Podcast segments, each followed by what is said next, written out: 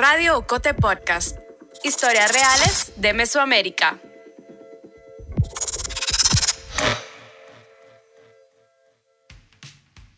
En un cuarto, un niño y su prima juegan frente al espejo. Es una mañana de 2008 en una casa de la zona 5 de Ciudad de Guatemala. Con cuidado, abren un nuevo juguete que encontraron en la casa. Una paleta de sombras de maquillaje. Los colores brillantes iluminan sus rostros. Y yo dije, sí, sí, maquillame. Y, me maquillaron. Creo que era horrible el maquillaje que me hizo porque pues no tenía la experiencia adecuada. Durante un buen rato, disfrutan de las pinturas y del juego que acaban de descubrir. Los colores y texturas de la paleta de maquillaje son algo nuevo para los dos. Verde, rosa, azul, morado. Primero en los párpados, después en los labios. Ríen por las cosquillas de los pinceles en la piel y por los nervios antes de ver el resultado. Cuando se miran en el espejo, llegan las carcajadas. Con la emoción del momento, no escuchan que alguien camina hacia el cuarto. Y entonces mi mamá entró y con la mirada que me hizo, ese momento que fue como diversión y risa y un buen momento, se convirtió en todo lo contrario. La mirada de desapruebo y de decepción se clavó en los ojos del niño. Sin pensarlo dos veces, su mamá lo agarró y lo llevó a otra habitación.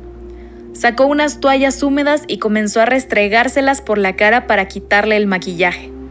Luego, él se quedó en esa habitación, esperando a que su papá llegara. Me recuerdo que me quedé ahí toda la tarde, eran tal vez como las 2 y él llegó como a las 8 y yo estuve ahí encerrado en el cuarto con ese niño y qué me va a decir. ¿Será que me va a pegar? ¿O me va a gritar? Y pues no me pegó, qué bueno que no me pegó. Pero creo que las palabras sí me marcaron mucho y me dijeron que era un niño desviado. Escuchás a quien entonces era ese niño y que en este episodio vamos a llamar Daniel. Daniel, que ahora tiene 20 años, prefiere que no digamos su nombre real y que modifiquemos su voz, porque después de esa conversación con su papá, comenzó un proceso terrible para él.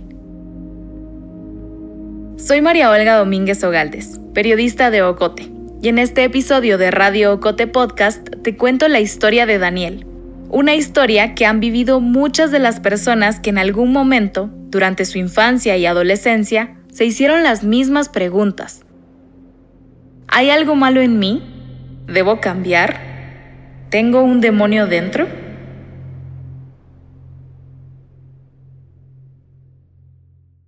Daniel creció con todas estas dudas, que se sembraron muy dentro y lo hacían cuestionarse sus gustos, sus formas de caminar y hasta la música que escuchaba. Entonces toda mi infancia creí que era un niño desviado y por eso tenía miedo de mostrarme realmente cómo era. Entonces en el colegio también, cuando quería jugar con mis porque siempre he tenido más amigas que amigos. Entonces eh, cuando intenté como hacer más amigos varones, empecé a sentir el rechazo o a empezar a sentir las burlas y también no, ay, es desviado, o ay, es rarito. Entonces, hasta cierto punto llegué a sentir que algo malo estaba pasando dentro de mí y pues que no era normal. Durante esos primeros años encontró refugio en el arte, especialmente en la música. Creo que me identifiqué mucho con la música, así en general, porque era una forma en la que yo podía liberar eh, ciertos sentimientos que estaba como reprimiendo cuando era muy pequeño o cosas que, que no hablaba con nadie, quizás lo encontraba en alguna canción y me sentía identificado. Sus hermanos también fueron otro refugio para él. Son tres años más pequeños que ella y pues eran vejecitos, entonces como que eran los únicos que no me juzgaban o los únicos que no me miraban con malicia o que pensaban que algo había mal dentro de mí.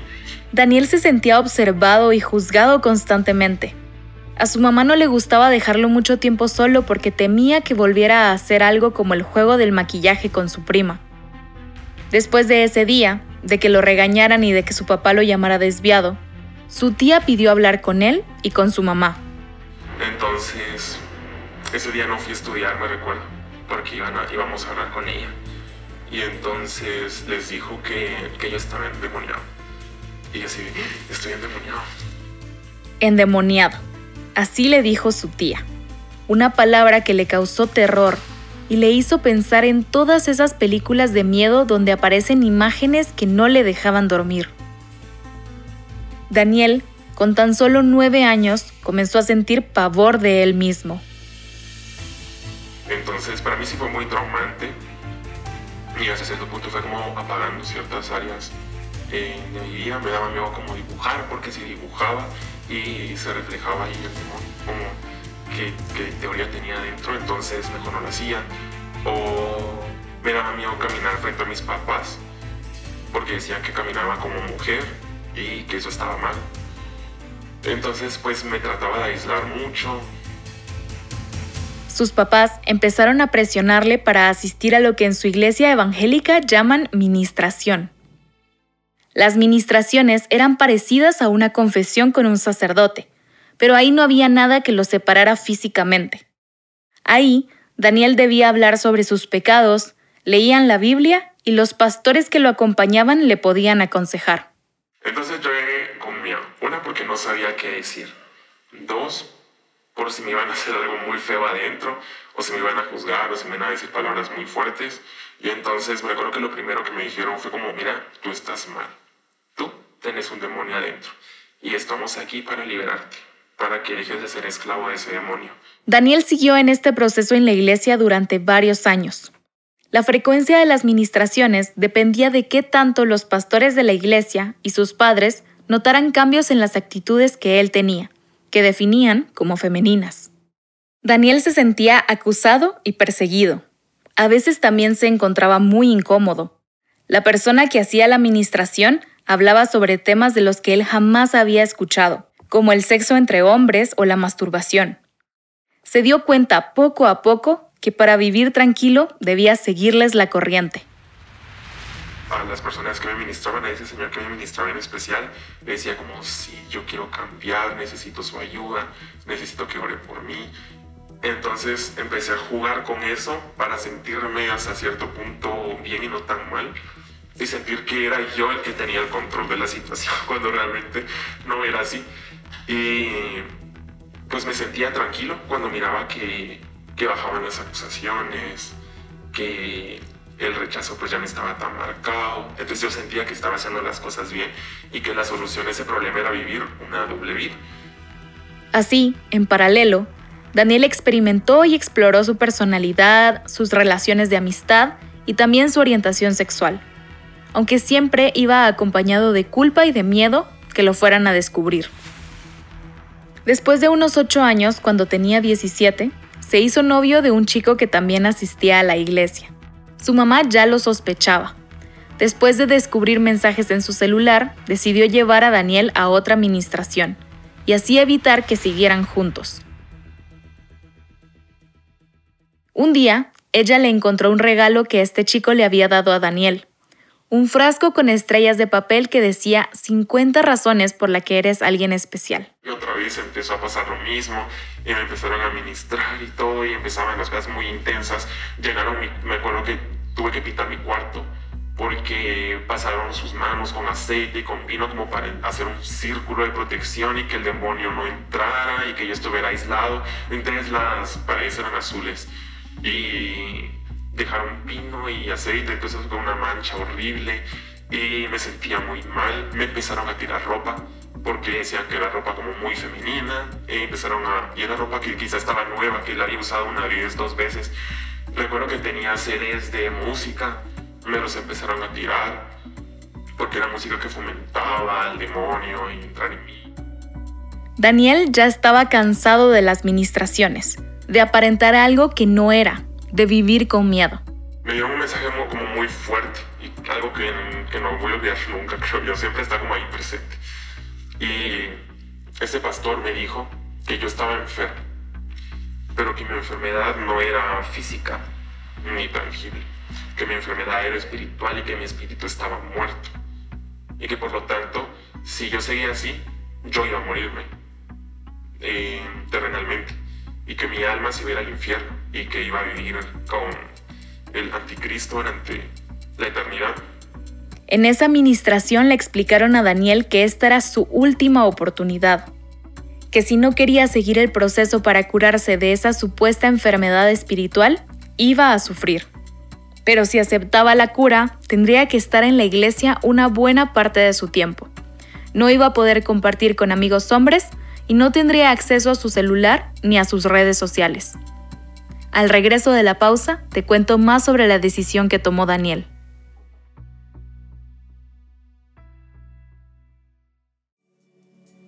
Estás escuchando Radio Ocote Podcast, el podcast de periodismo narrativo del medio digital Ocote. Síguenos en las redes sociales y en tu plataforma de audio favorita para enterarte del lanzamiento de cada nuevo episodio y de los demás contenidos de Ocote. Te invitamos también a La Fogata, el círculo de oyentes de Radio Ocote Podcast. Una vez al mes nos reunimos para escuchar el estreno de un episodio y hablar con sus protagonistas. Búscanos en Facebook como La Fogata.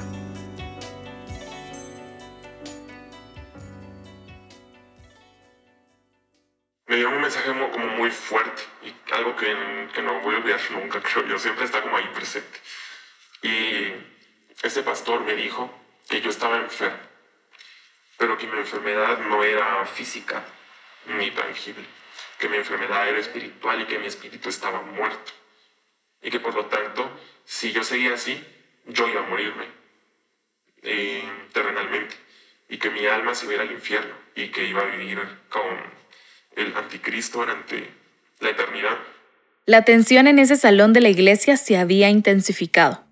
A Daniel le habían dado un ultimátum. Debía dejarse ayudar, o si no, olvidarse de esa salvación que tanto le prometían. Entonces me dio mucho miedo.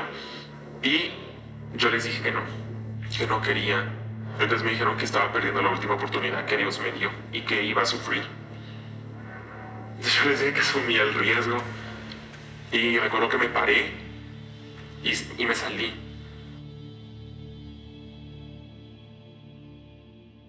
Lo que vivió Daniel durante todos esos años tiene muchos nombres. Él y su familia lo llamaban ministraciones, pero en otros lugares se les conoce como terapias de conversión. Este nombre no engloba todo lo que implican estos procesos, Así que personas de sociedad civil y activistas por los derechos humanos comenzaron a nombrarlo como esfuerzos para corregir la orientación sexual e identidad de género, y lo resumen en el acrónimo ECOSIG. Estas prácticas aún suceden a pesar de que hace décadas que se demostró que las orientaciones sexuales e identidades de género no son algo que se pueda corregir. En 1973, la Asociación Estadounidense de Psiquiatría retiró la homosexualidad de su Manual de Diagnóstico de Trastornos Mentales, que es un referente universal. La validación internacional tardó casi 20 años en llegar.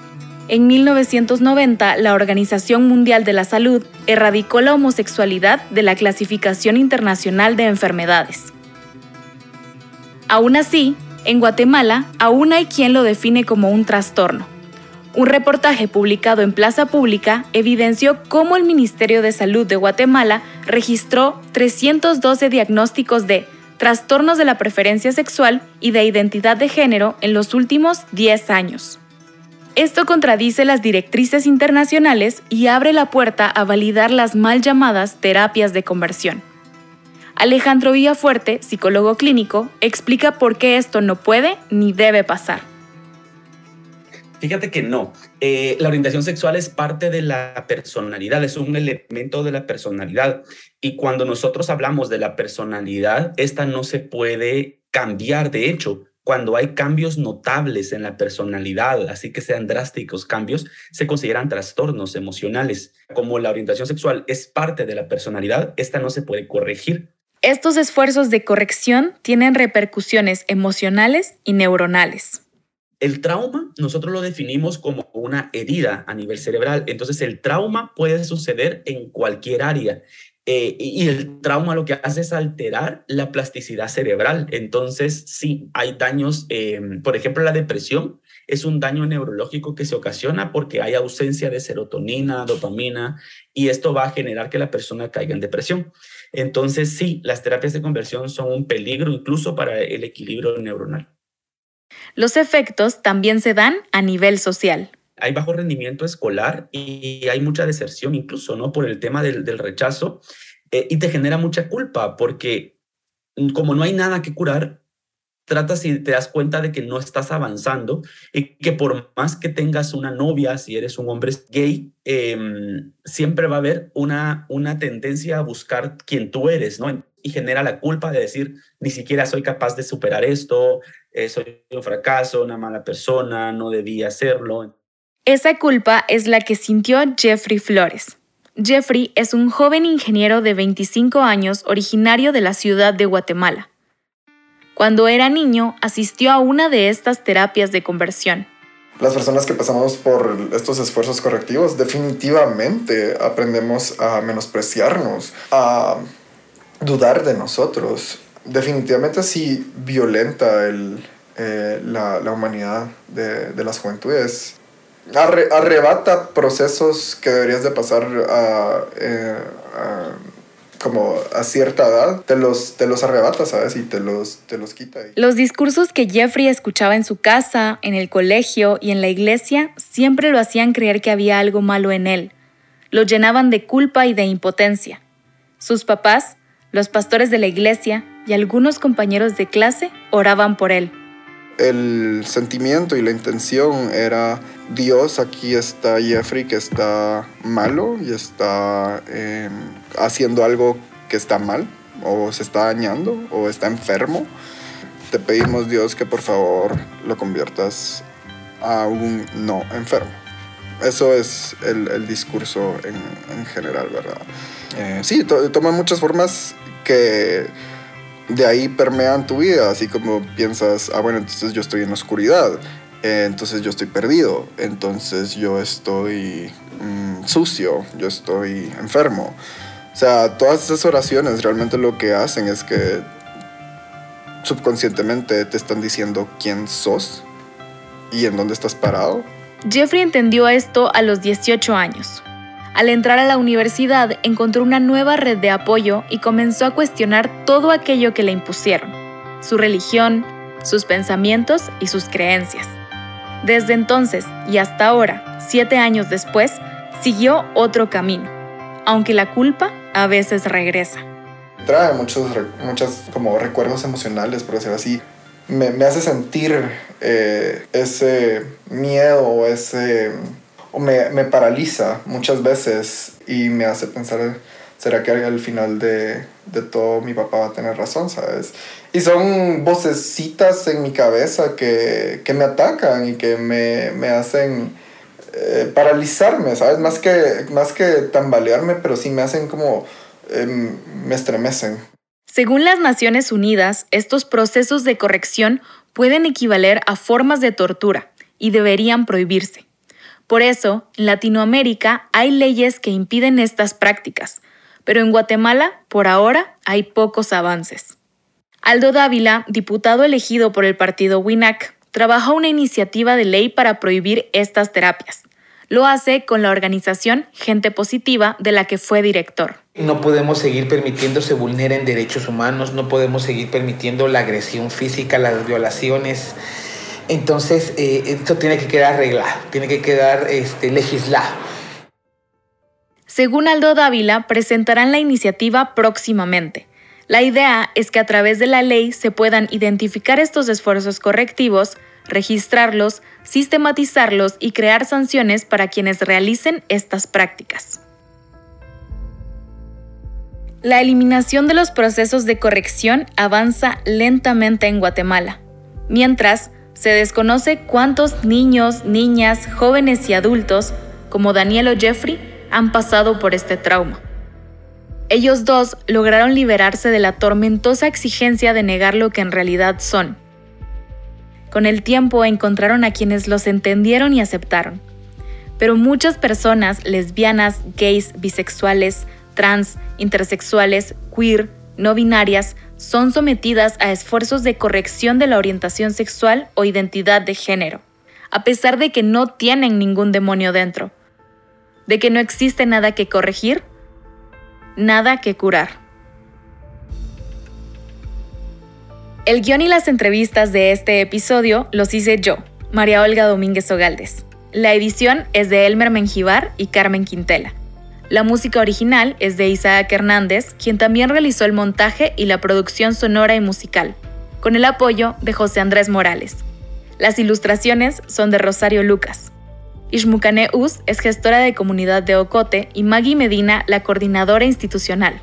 La voz institucional de Radio Ocote Podcast es de Lucía Reynoso Flores. Julio Serrano Echeverría es el coordinador creativo. Alejandra Gutiérrez Valdizán es la directora general y editorial de Ocote. Este episodio contó con el apoyo financiero del programa Actuando Juntas JOTAI.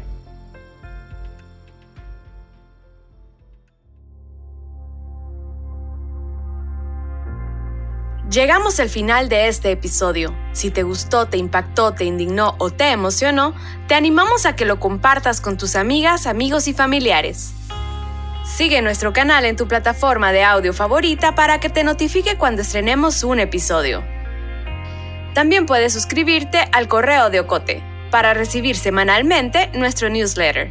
Experimenta nuestra página web agenciaocote.com para otras historias en otros formatos. Radio Ocote Podcast es producido en Guatemala por el equipo de Ocote, con el apoyo financiero de Seattle International Foundation. Ocote trabaja con el apoyo de los fondos operativos de Servicios Ocote, Foundation for a Just Society y el Fondo Centroamericano de Mujeres FCAM con Oak Foundation.